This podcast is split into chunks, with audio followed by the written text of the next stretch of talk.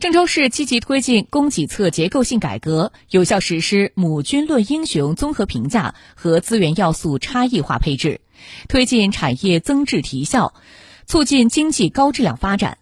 近期，郑州市上街区科学技术和工业信息化局对郑州长城科工贸有限公司母军税收、母军利润、研发投入强度、单位能耗总产值等指标进行综合评价，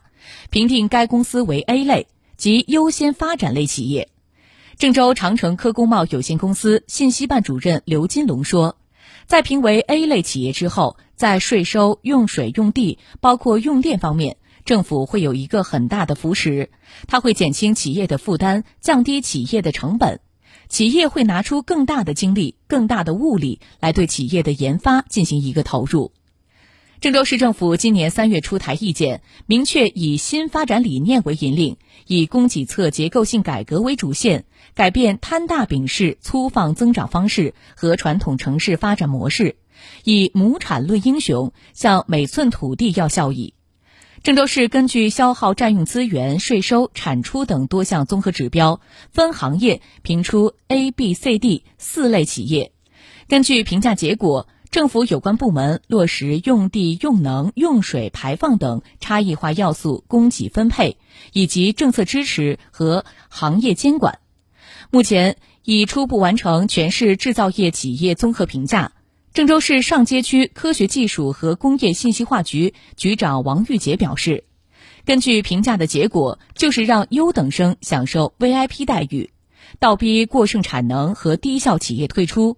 推动资源要素向优质高效领域集中，实现高质量发展。从以规模 GDP 论英雄向以亩产论英雄转变，郑州弱化的是速度情节，强化的是质量关切，凝聚的是推动高质量发展的强大内生动能。郑州市力争通过三年时间，逐步形成创新能力更强、资源配置更优、生产效率更高、母军效益更好的具有郑州特色的现代产业体系。郑州市工业和信息化局产业政策处处长丁华岭说：“郑州市建立完善了以母军论英雄为导向的促进促转型机制，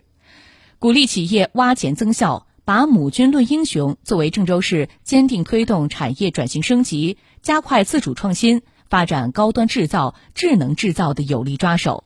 不断提高全要素生产率，加快推动郑州制造业和实体经济高质量发展，为国家中心城市建设奠定坚实的经济基础。